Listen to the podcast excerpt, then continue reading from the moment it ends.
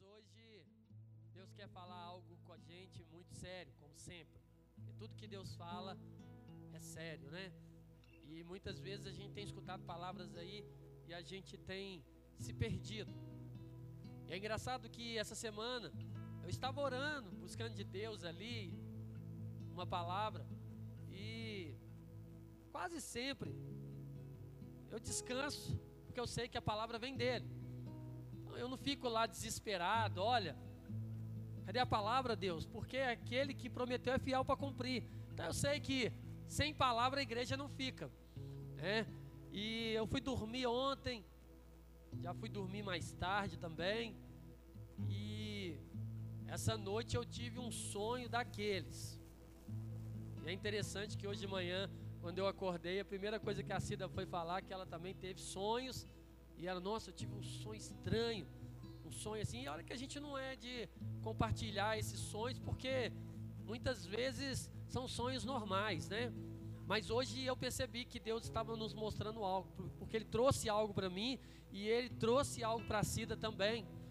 Eu não compartilhei com ela o sonho, mas queridos, pensa no que é acordar em prantos e com as lágrimas escorrendo. Foi assim que eu acordei hoje.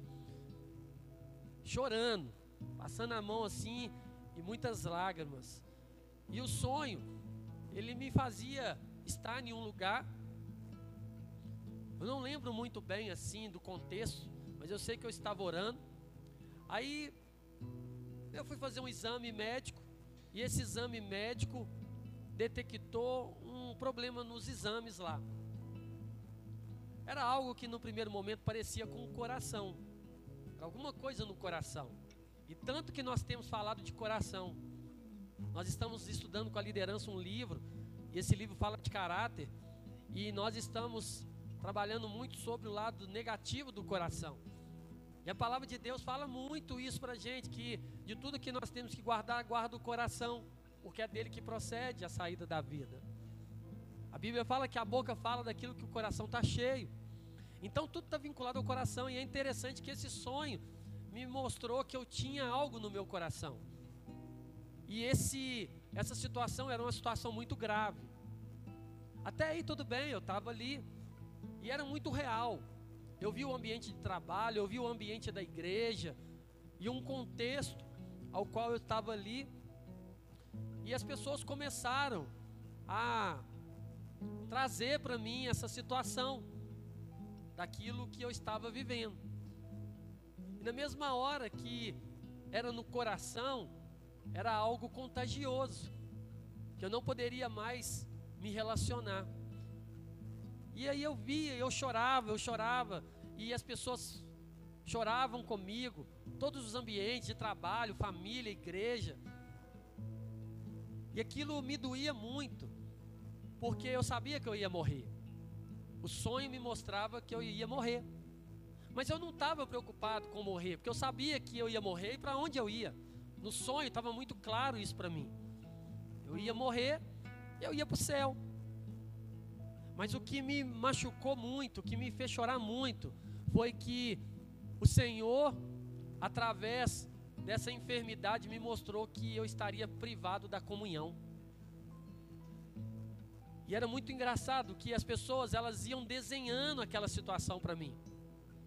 O médico vinha e falava assim: "Olha, você tem uma situação complicada e você não pode mais relacionar com as pessoas". E eu me lembro, gente, de detalhes assim, como se eles estivessem me mostrando como que seria a minha vida. Aí eu lembro de uma porta, era como se fosse um elevador, e essa porta ela abriu, e aí eu entrei nela. E na hora que eu entrei, outras pessoas queriam entrar comigo. Mas aí vinham dois homens e eles entravam na porta e falavam: Você não pode entrar com ele. E ali era uma situação que eu chorei por isso. Porque eu sabia que eu ia morrer, eu sabia que eu ia para o céu. Mas eu não poderia mais ter comunhão com as pessoas até que eu morresse. Então eu chorava bastante, foi muito complicado. Eu via a Cida, eu não podia relacionar com ela. Eu via contexto da igreja, as pessoas e elas não poderiam se relacionar comigo. E aí eu fui, acordei e eu fui lá, fui orar, falei, Deus, que sonho é esse? E no meio de tudo isso, no meio do sonho, Deus me dando palavras. Deus me dando palavras. E aí Deus começou a me mostrar.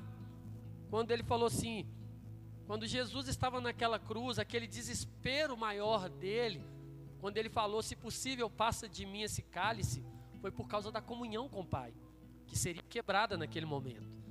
E Deus começou a falar: foi assim que o meu filho sentiu. E é assim que a igreja hoje está vivendo, privada de comunhão. E muitos estão mais preocupados com a salvação. A salvação é uma promessa para aqueles que creem. Mas o que que nós estamos vivendo aqui? Privado de comunhão. E aí eu fui entender a palavra. Aí eu fui entender o que Deus estava falando. Eu fui entender a direção que Deus estava nos dando. Comunhão está vinculada à unidade. Quantas vezes nós estamos caminhando assim? Eu, como pastor da igreja, tenho recebido a palavra e tenho procurado viver e tenho compartilhado com a igreja. Mas muitas vezes as pessoas não querem se posicionar e entender que, olha, eu preciso estar junto. A unidade, ela vai nos levar para esse lugar de relacionamento com o Senhor. E assim, nós falamos muito isso num contexto, né? Que o Senhor ele levanta um anjo, e esse anjo é o pastor da igreja. E Deus vai falar com você através do anjo que ele levanta. Muitas vezes as pessoas, até por mau testemunho, talvez você já teve experiências de outros lugares, aonde os pastores não eram uma referência, mas assim, querido, independente de qualquer coisa, a obediência, ela te coloca num lugar, mesmo que se você teve experiências com um pastor que viveu e que não dava um bom testemunho, mas se você optava em escolher obedecer, o Senhor iria te honrar e te colocar em um lugar separado por causa de autoridade, porque o Senhor estava falando assim: olha, existe uma figura sobre esse lugar. E quando a palavra fala que toda autoridade é instituída por Deus, é toda. Mas nós estamos falando agora para nós, dentro da igreja, porque eu entendi que esse sonho, ele estava muito vinculado à igreja. Estava muito vinculado às nossas vidas. Jesus está pronto, querido, para voltar, não vai demorar muito. E Ele tem nos mostrado, Ele tem nos feito entender, as palavras têm sido muito direcionadas para santificação, para buscar um tempo separado com o Senhor, e a gente tem vivido a nossa vida de qualquer jeito. A gente já sabe o contexto da igreja. A gente já sabe que se acordar frio, o povo não vem na igreja. É certo, se estiver chovendo, não vem. E aí a gente vai vivendo assim. Eu vou buscar a Deus de acordo com as circunstâncias. Está muito frio, está difícil de acordar. Está muito calor, não dormi à noite. Agora eu estou conseguindo levantar. Mas é o que eu sempre falo na igreja. Essa mesma, esse mesmo parâmetro a gente não adota na nossa vida natural. Ninguém aqui escolhe trabalhar ou não trabalhar por causa do tempo. Ninguém escolhe porque sabe que vai ter consequências. E nós esquecemos e achamos que o mundo espiritual não tem consequência. Porque nós achamos que Deus é misericórdia. E por ele ser misericórdia, tá tudo de boa se eu ficar lá na minha casa de manhã, porque tá frio, debaixo da cobertinha lá quentinho. Deus vai entender. Deus sabe como é que a minha agenda é, Deus sabe como é que foi a minha semana corrida. É assim que nós temos feito. Então, para as coisas de Deus, nós andamos de uma linha e para as coisas do mundo nós andamos de outra. Nós valorizamos muito mais as coisas do mundo do que as coisas de Deus, por isso. Porque a gente fala, vamos fazer um, um acampamento da igreja. Ninguém vai, porque associa acampamento à diversão. Ah, a igreja. Eu fico lembrando ali aquele povo no Egito ali, saindo ali, atravessando aquele deserto, aquela multidão, que a Bíblia fala que tinha mais de um milhão de pessoas ali andando. E queridos, querendo ou não, a hora que o povo via a nuvem andando, eles iam. Eu creio que muitos ali andavam mesmo contra a sua própria vontade. Muitos não queriam, mas pensavam assim: eu que não vou ficar sozinho aqui nesse lugar. É mais seguro estar no meio da multidão do que ficar sozinho. E eles iam. E a nossa vida é assim. E aí a gente chega na igreja, a gente se depara com isso. A gente se depara com escolhas. As circunstâncias da vida, elas têm sobreposto chamado de Deus para nós. Porque a gente tem andado dessa forma. É, se fosse escolher, querido, se fosse escolher, a gente não escolheria. A gente ficaria por conta, olha, nosso corpo ele é preguiçoso, mas o nosso corpo não foi gerado para o pecado. Não pense em você que você foi, ah, por causa da, da natureza adâmica, é, é assim, é o corpo. Não, o corpo, nosso corpo, nosso ser, você foi gerado para adorar o Senhor. Se você não está adorando, se você não está ali conectado nele, é o que nós temos falado nos últimos tempos aí, ó. É porque você está dando mais ênfase para as coisas do mundo. E aí não adianta você falar que a sua carne te leva para isso. A sua carne te leva porque ela está sendo totalmente alimentada com as coisas do mundo. Porque se nós fôssemos de Deus, se nós andássemos com Ele, querido, nós não pensaríamos duas vezes em levantar para vir para a igreja, sair da nossa casa e vir receber palavra. Está no meio da comunhão, é acampamento, é o adorai, é, eu estou dentro. Ah, pastor, mas é sábado. Estou dentro, glória a Deus, mais uma oportunidade para mim adorar o Senhor. Olha, vou lá, não vou deixar de ir. Aí a gente vai usando a nossa mente natural, que ela vai sendo alimentada por, por as coisas desse mundo. Ah, mas sábado é dia de jovens. Eu não sou jovem, tem nada a ver comigo. Mas eu já falei isso, queridos, a palavra que é proclamada. Pode ser culto de jovens, pode ser culto da terceira idade, pode ser culto de criança, pode ser qualquer um, está adorando quem? É o Senhor. A palavra vai ser ministrada sobre as nossas vidas. E aí a gente fica aí parado no tempo, né? Perdido. E essa palavra veio junto com esse sono, com esse sonho, né? E eu fui entendendo o Senhor me mostrando justamente isso. São assim, é assim que as pessoas estão vivendo. Eu tenho liberado a palavra para a igreja, porque Deus ele ama todos. Mas muitos não vão desfrutar desse momento, porque estão se privando da comunhão com os homens e com Deus. Se eu não relaciono com meu irmão, não consigo relacionar com Deus. Não adianta, querido. Se eu não me relaciono com o meu irmão, eu não vou conseguir me relacionar com Deus. Não adianta você ficar só lá na sua casa. E eu quero ler com você algumas coisas aqui que fala de unidade. E aí nós vamos entender o contexto. Abre comigo lá no livro de João, capítulo 17.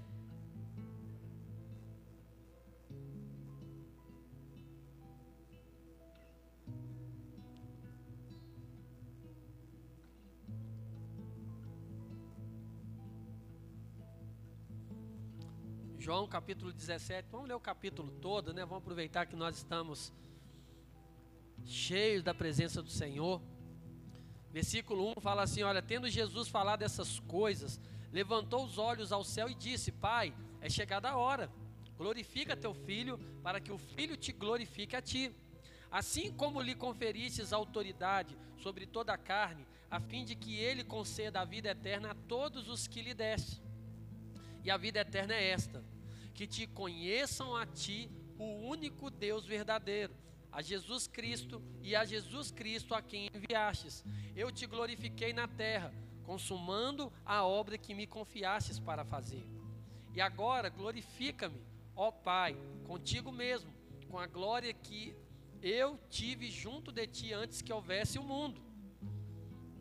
Manifestei o teu nome aos homens que me destes do mundo eram teus e tu me confiastes, e eles têm guardado a tua palavra.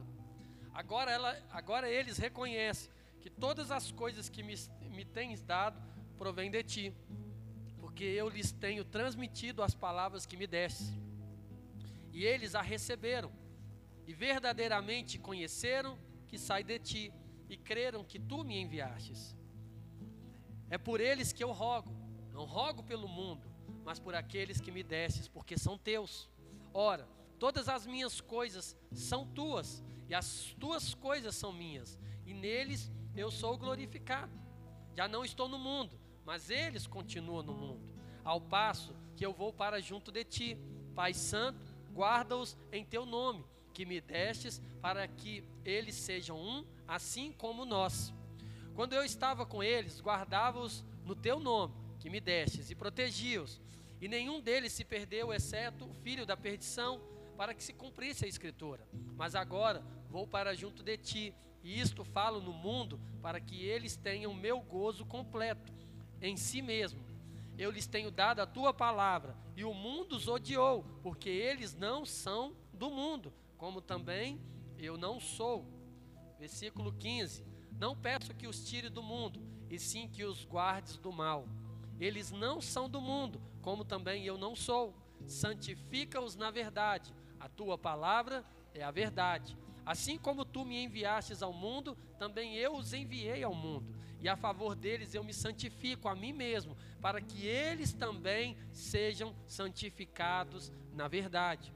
Não rogo somente por estes, mas também por aqueles que vierem a crer em mim por intermédio da Sua palavra, a fim de que todos sejam um, e como és tu, ó Pai, em mim e eu em ti, também sejam eles em nós, para que o mundo creia que tu me enviastes. Eu lhes tenho transmitido a, a glória que me, me tem dado, para que sejam um como nós o somos. Eu neles e tu em mim, a fim de que sejam aperfeiçoados na unidade, para que o mundo conheça que tu me enviastes e os amastes, como também amastes a mim. Pai, a minha vontade é que onde eu estou estejam também comigo e que me destes para que vejam a minha glória que me conferistes, porque me amastes antes da fundação do mundo. Pai justo, o mundo não te conheceu, eu, porém, te conheci. E também esses compreenderam que tu me enviastes. Eu lhes fiz conhecer o teu nome e ainda o farei conhecer, a fim de que o amor com que me amastes estejam neles e eu neles esteja. João capítulo 17 é conhecido como a oração sacerdotal. A oração que Jesus fez ali minutos ou momentos antes da sua morte. E ali Jesus estava ali trazendo muitas coisas importantes para nós. Ele veio falando com o Pai que ele estava guardando aqueles que o Senhor os tinha confiado. E ele sempre falava, porque é seu, mas o Senhor me confiasse e eu ensinei na palavra.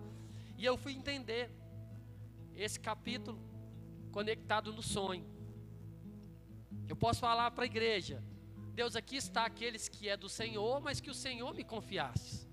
Aqueles ao qual o Senhor trouxe e falou assim: Olha, são ovelhas desse aprisco que estarão caminhando em Lagoinha João Pinheiro. E você está caminhando, ensinando a verdade, ensinando a palavra. E a mesma coisa que Jesus foi falando naquela oração. Jesus estava ali de uma forma natural. Ele estava ali falando ali com o Pai, olha, eu vim com um propósito.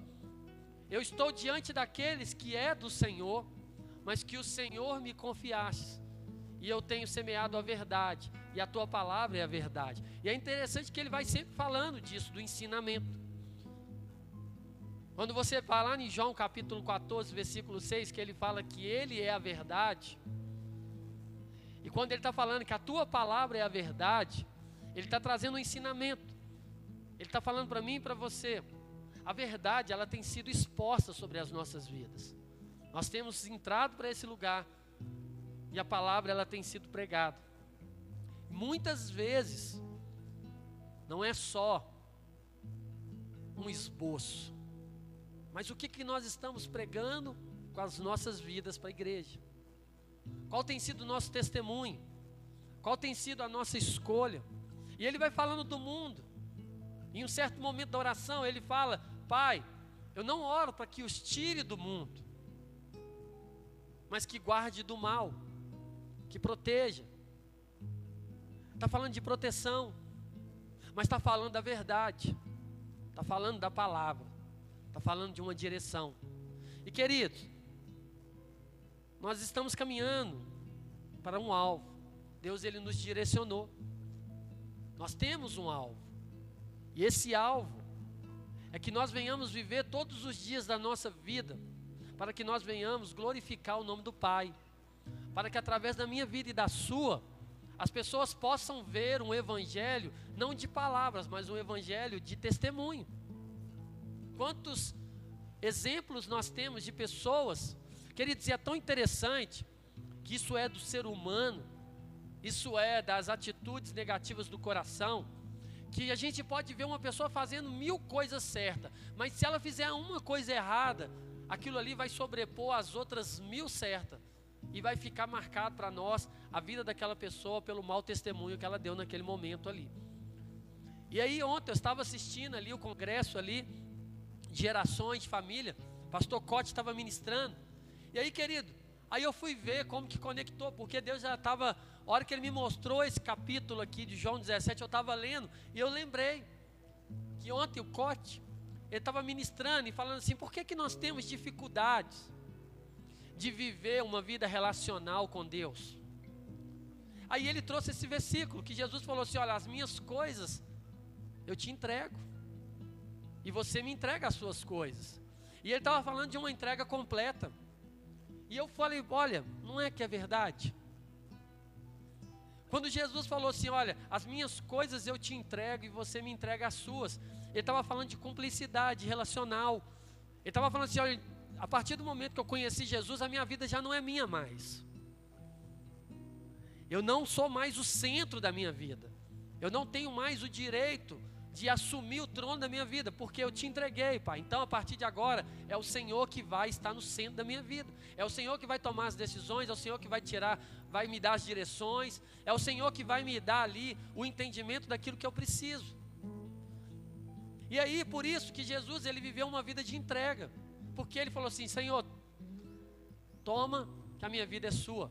Eu te entrego tudo por completo. E é isso muitas vezes, quando nessa oração a gente vê, por que, que muitos não conseguem? Por que, que muitos têm andado distantes daquilo que nós temos experimentado, querido? Eu tenho desfrutado de momentos dentro da minha casa, na minha vida, de tantas coisas que Deus tem feito, mas eu não sou melhor do que ninguém. Isso deveria ser uma coisa que deveria estar estendendo para a igreja, mas pela falta de comunhão, é esse sonho. Eu estou entrando em lugares, eu estou desfrutando de momentos que muitos não estão conseguindo viver. E vocês, como igreja, estão totalmente acomodados de falar assim: olha, eu tenho falado isso aqui muito, o Senhor tem me trazido isso muito no meu coração e eu tenho falado isso sempre no altar.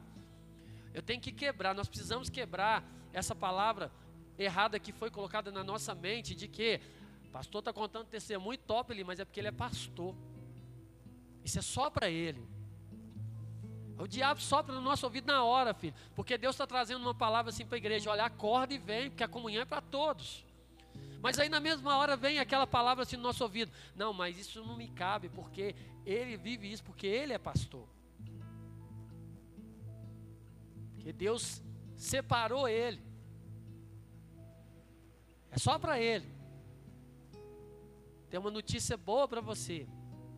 Ele te separou também. Do mesmo jeito que ele me separou, ele te separou. Sabe qual que é a diferença? Quando Jesus falou assim: Olha, eu estou santificado na verdade. E vai chegar o tempo que eles também irão se santificar nessa verdade. A santificação, ela vem da comunhão. E a comunhão vem da unidade. Queridos, Deus ele fez um povo para viver em comunhão. Ele não nos gerou para viver independente. Nós somos seres incompletos. Nós nos completamos em Deus e no nosso irmão. Por isso que a palavra fala que nós somos membros de um corpo. Você não é um corpo, você é membro de um corpo. Você sozinho, você perde a função. Você sozinho, você não tem. Você vai ser mão, vamos dar um exemplo. Você é mão, você só vai pegar, você não vai andar. Você não vai conseguir andar. Você não vai conseguir se locomover. Então você precisa se conectar em um braço. Para que você tenha mobilidade. E esse braço vai se conectar num tronco. Esse tronco vai se conectar no outro braço. Esse outro braço vai se conectar numa perna, essa perna vai na outra, a cabeça que é Cristo, e tudo isso vai se formar um corpo, e aí sim nós seremos completos. E sabe o que, que eu consegui entender?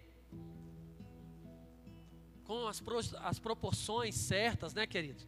Para a gente não escandalizar, eu entendo que Deus, Ele nos colocou como pastores para ser o corpo que conecta os membros.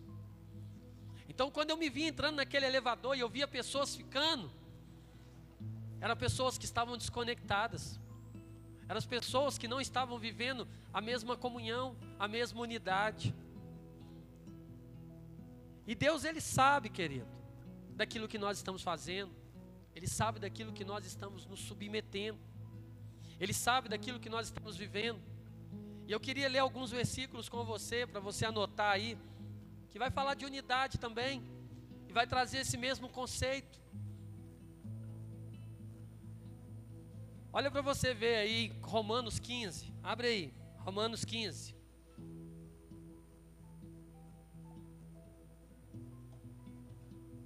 Romanos 15, versículos 5 e 6. Fala assim: O Deus que concede perseverança e ânimo dê a vocês um espírito de unidade, segundo Cristo Jesus, para que com um só coração e uma só voz vocês glorifiquem ao Deus e Pai do nosso Senhor Jesus Cristo. Um só coração, uma só voz. O espírito de unidade, para que nós possamos glorificar a Deus. Quando eu falo que nosso maior propósito, Jesus ele fala assim: Eu não quero que os tire do mundo. E ele fala que nós iríamos ser glorificados no mundo. Cristo seria através de nós. Para a gente poder viver nesse mundo, querido. Falar assim: olha, querido, a nossa vida tem um propósito aqui nessa terra. E como tem sido bom viver o nosso tempo com o Senhor mesmo no mundo, mesmo no meio de tudo. E ele fala que o mundo nos odiou porque nós não éramos do mundo. Aí eu pergunto para você, a gente já ouviu isso tantas vezes, queridos, eu, como acho que muitos aqui que não foram gerados dentro de um lar cristão, sempre tem o mesmo sentimento. É interessante como que as pessoas falam a mesma coisa. Eu detestava crente. Quem aqui detestava crente? Só eu e a Rose? É a Cida. Ah, o Guilherme também. Querido, eu falava assim, eu detesto crente. Falava, né? Mas por quê? Sabe por que, eu detestava crente? Porque os que eu sabia que era crente não era do mundo. Eram pessoas que tinham estilo de vida diferente da minha. E a Bíblia fala: o mundo os odiou porque eles não eram do mundo. E ali eu fico lembrando, o que que me marcava? Por que que eu detestava crente? Porque eles viviam algo que eu não vivia. E olha, que eu nem me relacionava com muitos. Mas era isso. E quando eu me converti, quando eu comecei a caminhar com Jesus, eu já contei isso aqui. Eu conheci uma menina, fui por interesse, e ali Olha o que estava na mente do que detestava crente. É, namorar com essa menina tem que ser diferente, porque ela é crente. Olha o respeito. O odiar, na verdade, não era algo natural nosso. Era por quê? Porque nós éramos governados pelo mundo. E quem é o príncipe desse mundo? Satanás. Então a gente carregava uma marca que crente não presta. E realmente crente não presta para viver as coisas do mundo. E aí, queridos, quando a palavra fala isso, lá em Filipenses capítulo 2, abre lá. Filipenses 2. Versículo 1. 1 e 2.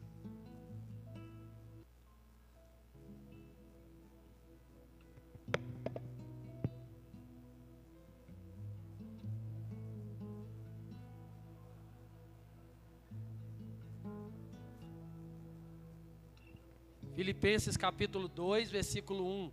Se por estarmos em Cristo nós temos alguma motivação, olha, gente, se por nós estarmos em Cristo nós temos alguma motivação, pensa, olha só, alguma exortação de amor, alguma comunhão no espírito, alguma profunda afeição e compaixão, completem a minha alegria, tendo o mesmo modo de pensar, o mesmo amor, um só espírito, uma só atitude. Está falando de quê? Unidade. Se você pegar lá em 1 Coríntios capítulo 12. 1 Coríntios capítulo 12. 1 Coríntios capítulo 12, versículo 12 e 13.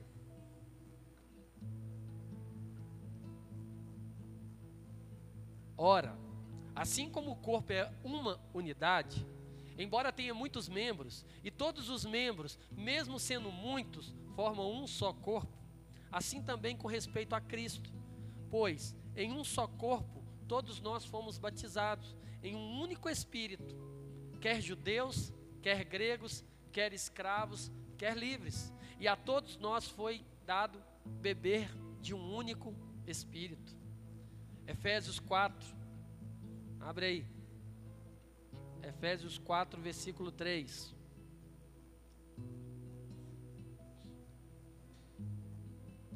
Quem acha que é fácil viver em unidade, Efésios 4, 3 mostra pra gente que não é. Ele fala assim: olha, façam todo o esforço. Qual palavra tem mais aí diferente de esforço? Mais alguma?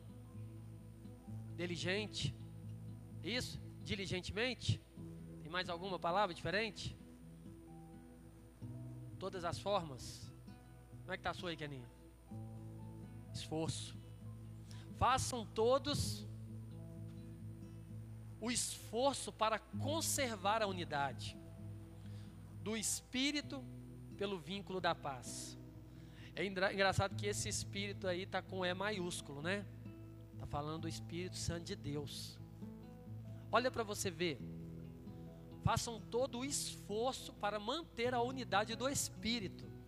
Façam todo o esforço para manter a unidade, a unidade do Espírito. E aí a gente vai vivendo a nossa vida. Como que é viver em unidade? Com esse Espírito. Gente, o Espírito de Deus, ele é soberano. O Espírito de Deus, ele não depende da minha ação para ele agir. Ele age de acordo com a ação do Pai. Porque fala que ele é um só. E aqui está falando para a gente fazer esse esforço para manter a unidade do Espírito. Manter a unidade do Espírito, querido, é voltar nos outros versículos. É uma só voz, é um só coração, é uma só direção. Por que que hoje as igrejas, elas não têm feito o papel que cabe a nós fazermos? Porque nós não andamos em unidade. A Bíblia fala que um reino subdividido já era. Nós temos sido um reino dividido. Porque cada um pensa de um jeito, cada um faz de um jeito. Não concordo. Palavra que a gente tem escutado muito nos últimos tempos.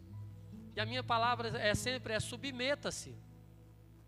Você pode não concordar, mas submeta em obediência, porque Deus vai te honrar. Na minha caminhada cristã, queridos, eu já me submeti a muitas coisas que eu não, me, que eu não concordava. Glória a Deus que eu me submeti. Porque quando você se submete, Deus te honra pela sua obediência. Mesmo que quem te direcionou estava com motivações erradas. Obediência. E eu fico me lembrando de tantas vezes que eu ouvi o que eu não queria.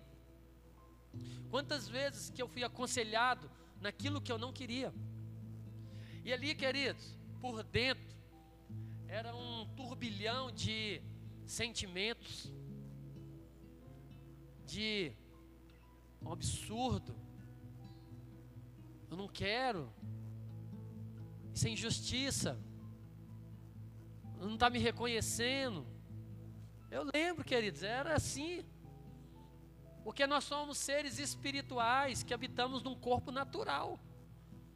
E mesmo a gente estando conectado no Senhor, e se a nossa vida estiver ali, ó, sendo ali investida no mundo espiritual, nas coisas espirituais do céu, mesmo assim, a gente vai ter dificuldade. Porque matar o nosso eu não é simples assim. Principalmente que a gente sempre acha uma boa justificativa para aquilo que nós estamos fazendo. E ali eu fui entender na minha caminhada. Eu ouvi isso muito dos meus líderes. Glória a Deus, eu falo isso. Eu tive homens e mulheres que me abençoaram tanto, mas falaram tanto que eu não queria, mas foi benção depois. Por isso que a palavra fala que a disciplina, no início, ela gera um certo desconforto, mas lá na frente, fruto de paz.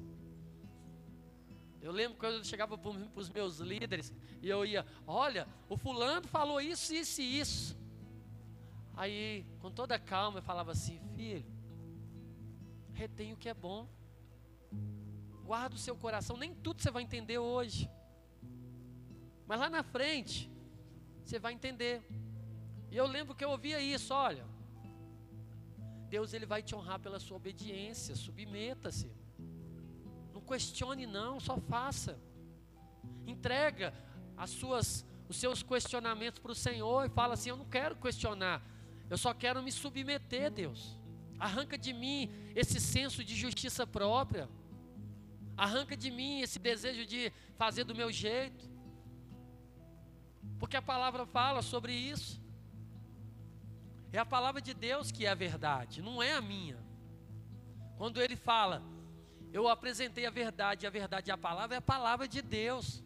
E não adianta você querer pegar versículos isolados para justificar o seu ato natural, que não vai dar certo, querido.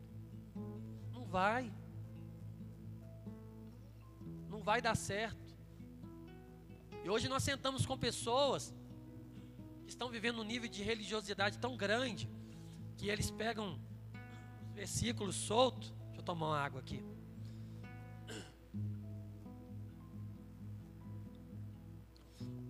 Eles pegam os versículos soltos e querem justificar as atitudes. E você está vendo a raiz daquela situação. São raízes que estão aprofundadas nos ensinamentos do mundo. Aí você para para pensar, é uma situação tão banal que se essa pessoa se submetesse não mudaria nada. Mas ela é o espírito de rebelião que está dentro da igreja, porque nós estamos vivendo uma vida sem unidade e tem nos aprisionado. E tem mais uns versículos aqui. Vou ler só mais um com você. Jeremias capítulo 32, abre lá.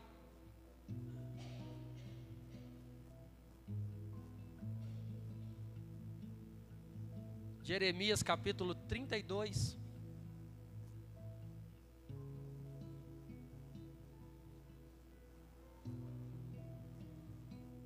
Jeremias capítulo 32, versículo 38. Eu peguei duas versões aqui, e duas palavrinhas que eu acho que se encaixam muito bem. Primeiro fala assim: olha, eles serão o meu povo, e eu serei o seu Deus. Darei a eles. Eu só peguei essas duas palavras aqui de duas versões diferentes. Uma está assim, um só pensamento e uma só conduta. Na outra está assim, um só coração e um só caminho.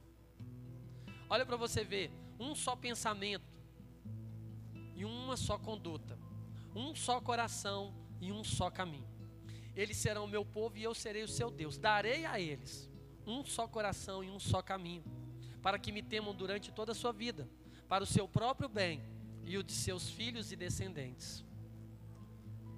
Por isso que quando nós falamos que o nosso Deus é o Deus de ontem, hoje, sempre, é esse Deus darei a eles um só caminho, um só coração. Por que, que nós estamos andando em vários caminhos? Por que, que nós estamos pensando diferente? Por que, que nós estamos questionando as autoridades? Por que, que nós estamos questionando direções que vêm do Senhor? Por quê? Por que, que eu não vou fazer jejum, não? Porque eu não posso, porque eu tenho problema de saúde. O que, você está proclamando sobre a sua vida, meu, meu irmão? Você está proclamando que Deus não é soberano sobre a sua vida. Você está proclamando que Deus ele não é o que senta no trono da sua vida. Você está justificando o natural. Eu já falei isso aqui. Nós entramos nesse mês de setembro. E Deus ele me chamou e falou assim: olha, a igreja, ela está se perdendo por causa das disciplinas espirituais. O povo não tem me conhecido.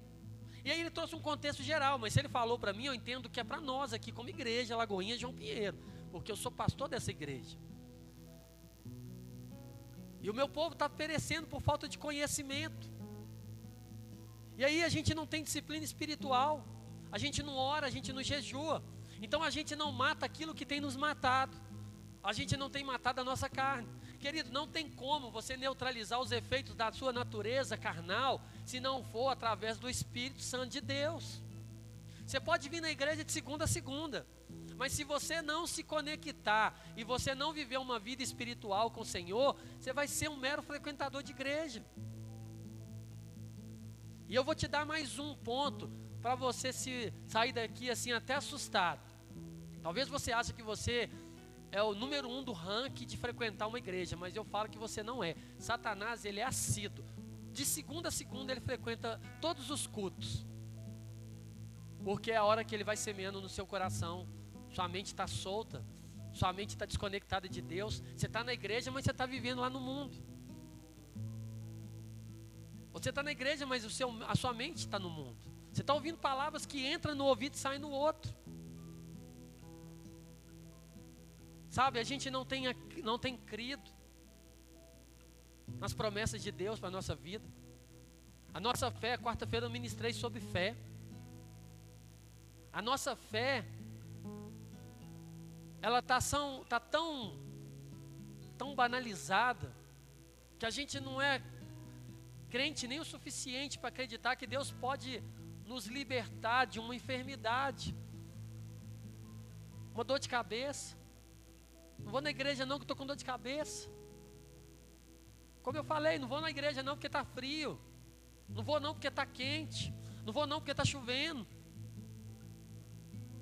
Não vou lá no, no acampamento porque eu não tenho dinheiro. É assim que a gente tem vivido.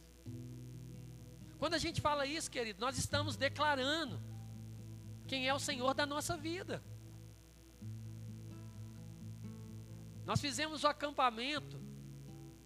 Fechamos lá em dezembro, outubro, novembro do ano passado. Foi lá quando eu voltei.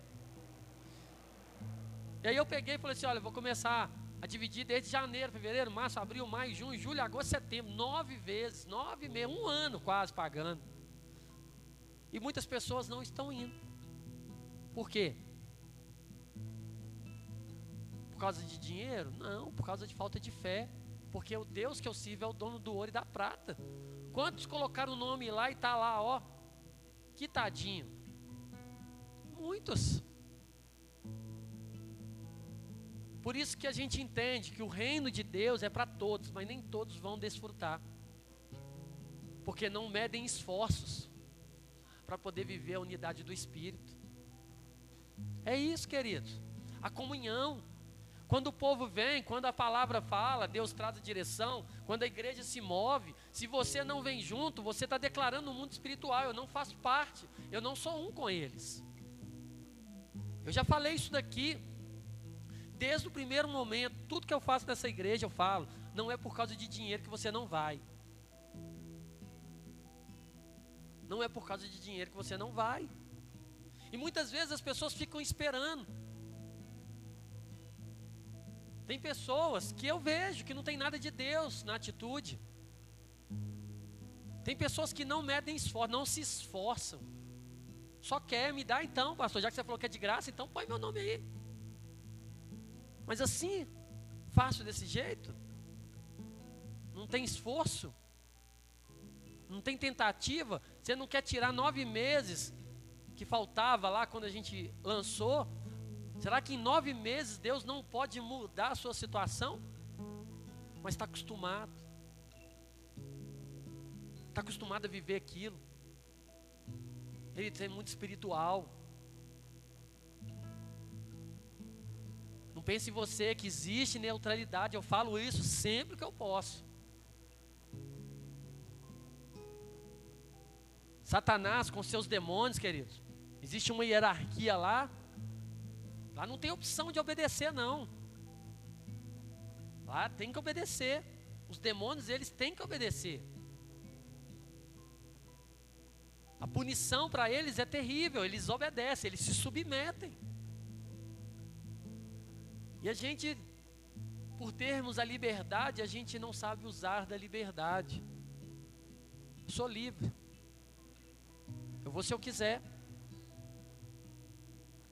É assim que nós estamos falando para a igreja.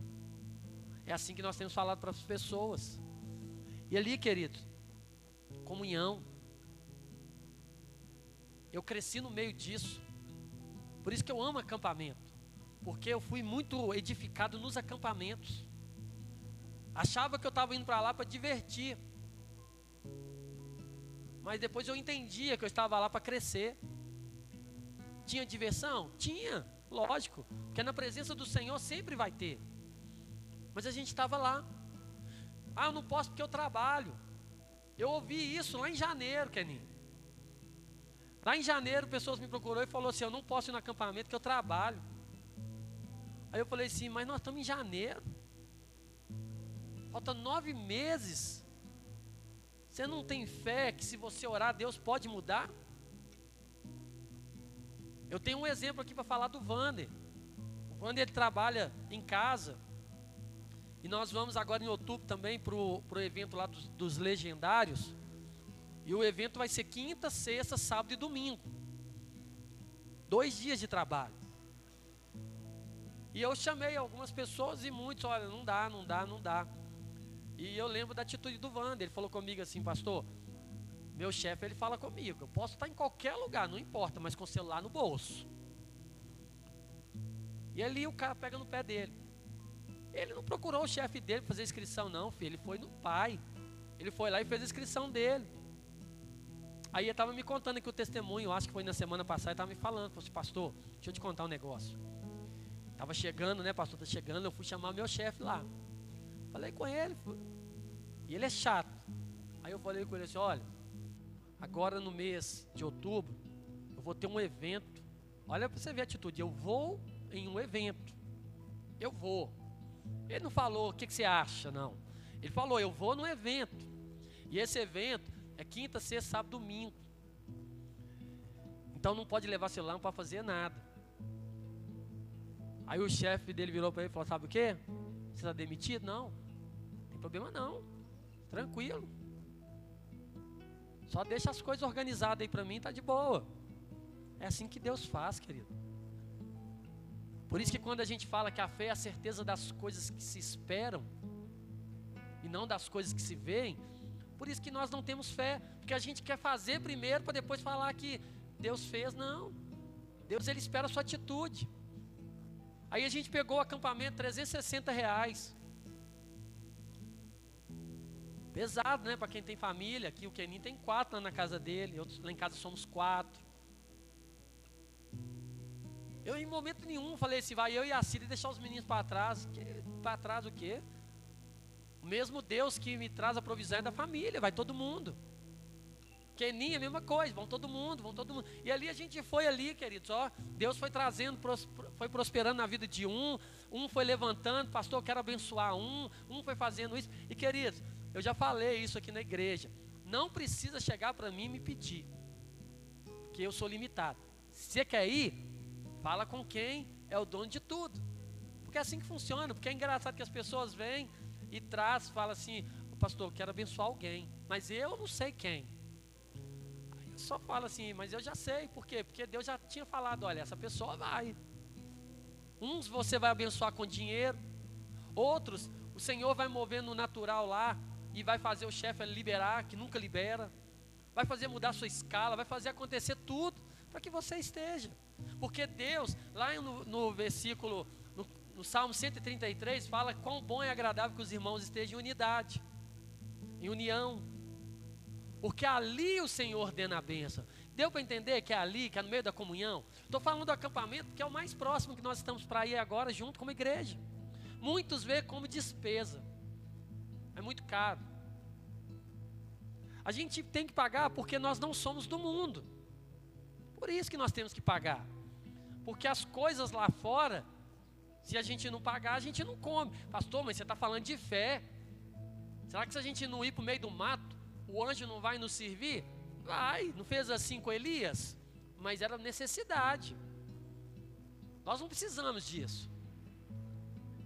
Aí a gente fica preso na religiosidade, é isso que eu falo. Mas por que, que tem que pagar? Porque tem que pagar, querido. Porque não é nosso. Se fosse da igreja, se você quiser fazer um acampamento aqui dentro, a gente faz, aí. Não vai pagar o lugar, mas vai ter que pagar comida, porque vai ter que comprar para fazer. E Deus tem sido tão maravilhoso com a igreja, com aqueles que têm se colocado à disposição. Eu quero ir, pastor. Eu preciso ir. E é isso que Deus quer de nós, queridos. Comunhão. Não adianta você ficar isolado. Não adianta você ser frequentador de igreja. Não adianta, querido. Não adianta você ter um, número de membro de um lugar se você não está conectado no Pai. Se você não anda no corpo, se você não faz parte da unidade, se não é um só coração e um só pensamento, não adianta. É querer, é determinar, é falar assim: olha, eu lembro quando eu falei isso para o Senhor uma vez, falei assim: a partir de hoje, eu nunca mais vou falar não para aquilo que vier do Senhor para minha vida. E quando eu escolhi, querido, no início foi muito difícil, porque vieram muitas coisas, inclusive uma delas é estar aqui como pastor dessa igreja. Mas toda vez que o Senhor trazia, o Espírito Santo me fazia lembrar: você tem uma aliança comigo. Você liberou uma palavra no mundo espiritual. E é sobre ela que eu estou trazendo para você as coisas. E aí a gente vai desfrutando. É muito bom, querido, se submeter à vontade de Deus. A gente não perde nada, absolutamente nada. Quando a gente fala assim, ah, tem que deixar. Quando Jesus fala, deixa pai e mãe, deixa tudo. Mas é é no sentido figurativo que ele nos ensina de tirar do trono, de tirar do lugar. Fala assim: olha, não deixa a sua vida mais ser governada por isso. Deixa eu entrar aqui no centro, que eu vou te levar para o melhor lugar. Porque quando Deus fala deixar pai, deixar mãe, deixar tudo, Ele não está falando para você virar as costas, não. Muito pelo contrário, porque Ele te, continua te levando para honrar, para abençoar, para fazer. Quando Ele fala que nós temos que quando ele falou para aquele jovem rico, vende tudo e dá para os pobres. Queridos, Deus não estava falando para aquele jovem que agora você vai ser miserável, sem nada, não. Deus ia dar a ele muito mais do que ele tinha. Porque Deus se alegra ver, em olhar para você e ver você desfrutando das coisas boas desse mundo. Você pode ter um bom carro, você pode ter uma boa casa, você pode ter um bom trabalho, você pode ter tudo isso, desde que essas coisas não ocupem o lugar de Deus no seu coração. É muito simples tudo isso. Por isso que a gente tem invertido quando a palavra fala: deleita-te no Senhor e Ele satisfará o desejo do seu coração. Deleitar no Senhor é viver, queridos, entender que não é difícil escolher entre o mundo e Deus, não pode. Que escolher entre as coisas do mundo, escolher as coisas de Deus, ó, eu já estou aqui de cabeça, Deus, ó, não, aquilo ali para mim, como Paulo falou, é refugo. Mas a gente tem balançado tem sido difícil para a gente escolher as coisas de Deus. Tem sido difícil para a gente abrir mão das coisas do mundo. Tem sido difícil. Por que será? Falta da disciplina espiritual. Queridos, Deus tem falado comigo e eu tenho compartilhado com a igreja. Em dezembro, Deus vai nos dar um propósito aí. E Ele tem nos dado três meses para a gente se preparar. Três meses. Pastor, o que, que é? Eu não sei. Ele não me falou ainda. Mas ele tem me falado. Santifica, santifica, santifica. Ele tem falado, se prepara. Aí nós começamos o mês de, setembro, nós estamos aí no propósito de oração e jejum. Estou preparando. Estou ensinando para minha carne o lugar dela. Estou mostrando para ela que ela não depende do alimento. Quando Jesus falou, nem só de pão viverá o homem, e sim de toda palavra que vem da boca do Senhor, que sai da palavra. Eu estava lá em casa na sexta-feira, querido, eu estava num propósito de jejum, e foi tão gostoso que na hora eu não tomei o café, não almocei, aí na hora do almoço, a gente tem o hábito de fazer o quê? Porque a gente dá uma esmurecida quando a gente está de jejum, né? O corpo dá uma enfraquecida. Qual que é a nossa tendência? Fazer nada. Fica mal-humorado. Nossa natureza adâmica, queridos, ó, com algumas horas de jejum, ela já aparece. Por isso que a gente tem que fazer jejum, para a gente saber quem nós somos. Porque quando a gente está com a carne alimentada, ela está fazendo tudo, ela está tranquila demais. Mas quando você começa a colocar limites para ela, falar assim, não tem, não vai ter, aí ela começa, aí você começa a ver quem você é. A pessoa fala ah, com você, você já está querendo partir para cima. Como diz a palavra, é o miserável homem que sou. Sem Jesus, queridos, nós somos isso aí, nós somos é, uma máquina de fazer coisas erradas. Não é porque Deus não fez errado, é porque nós escolhemos alimentar o pecado na nossa vida. Então, quando a gente fala assim, deixa eu fazer, aí eu lembro que eu falei assim com o Daniel, ele ficou olhando para mim assim, eu falei, Daniel, vou ali agora comer uma picanha. Ele falou assim, olha, pai, mas você não está de jejum? Eu falei, eu vou comer a picanha espiritual, vou lá para dentro do quarto com a minha Bíblia e eu vou ali, ó, com o Senhor. Aí ele falou assim, ah, entendi, pai, entendi. Aí eu fiquei lá dentro, minha uma hora de almoço ali dentro com o Senhor ali, ó. Querido, não tive dor de cabeça, não tive mal-estar, não tive nada.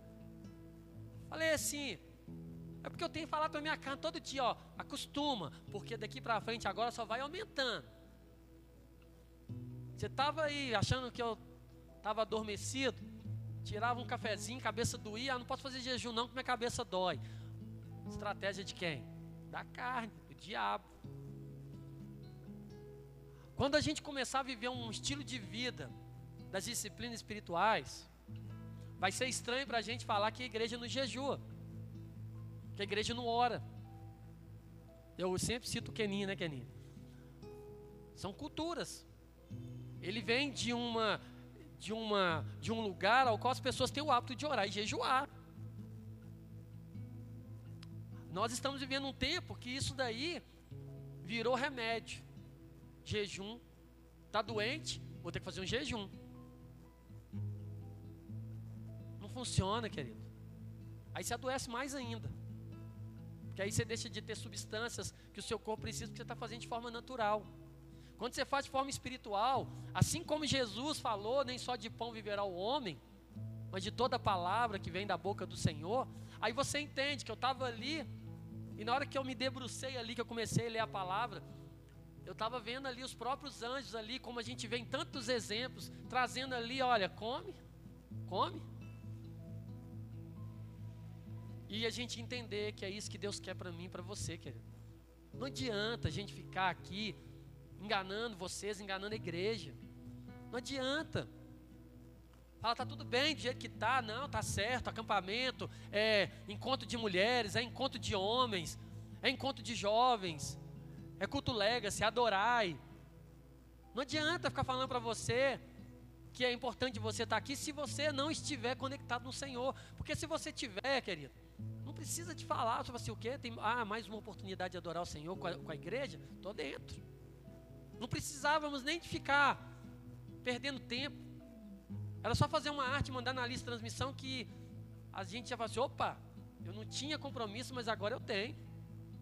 Por isso que a gente tem que orar todos os dias, falar: Senhor, eu entrego a minha agenda nas tuas mãos. O que, que a gente faz? A gente tem compromisso. Eu marco meus compromissos. Mas na hora que vem as coisas de Deus, queridos, ó, eu vou lá nos meus compromissos e eu vou remanejando tudo. Vou remanejando, porque olha, minha prioridade é a palavra, minha prioridade é o reino. Então, peraí. Não dá Marca outro dia aquilo ali, porque isso aqui é um momento único. A unção que vai ser liberada aqui no Adorai, ela não vai ser reposta depois para você, não, querido. Ou você vem e recebe, ou você fica sem. São os momentos. E você nunca vai falar para Deus: Eu não tenho porque o Senhor não me deu, você odeia, você que não quis ir lá buscar. Uma vez eu vi uma explicação falando de uma prateleira de supermercado. Que o reino espiritual é como uma prateleira de supermercado. Está lá. Se você não pegar, querido, você não vai ter. Você pode ter fome, ter dinheiro, e lá no supermercado, se você não pegar o saco do arroz e levar no caixa e pagar, você não tem o arroz. As mesmas coisas são as coisas espirituais, estão todas disponíveis na igreja. Todas. Mas se você não se posicionar, você não vai usufruir. Você não vai ter aquilo sobre a sua vida. Amém? Fica de pé no seu lugar. Quero orar abençoando sua vida. Te conduzir aí de volta para sua casa. São palavras, queridos. Palavras simples. Palavras que Deus traz ao nosso coração. E que a gente precisa entender. Não precisa de muito, não, querido. A gente simplesmente precisa obedecer. E a palavra que eu quero levar no seu coração nessa manhã é não se desconecte do corpo. Não se desconecte do corpo. Se você se desconectar, querido, você não vai desfrutar das disciplinas espirituais, você não vai desfrutar das promessas que Deus tem para você. Pastor, não estou fazendo porque não dá, não tem tempo. Prioridade. Deleita-te no Senhor. Para de querer fazer as coisas. Deleita nele. Fala assim: Eu estou aqui para fazer a tua vontade. Eu quero crescer, eu quero aprender. Eu quero desfrutar de tudo que o Senhor tem para mim. E no meio disso, querido, é promessa de Deus. Deleita-te nele, que ele vai satisfazer tudo aquilo que está dentro do seu coração. Mas para isso, o seu coração tem que estar nele.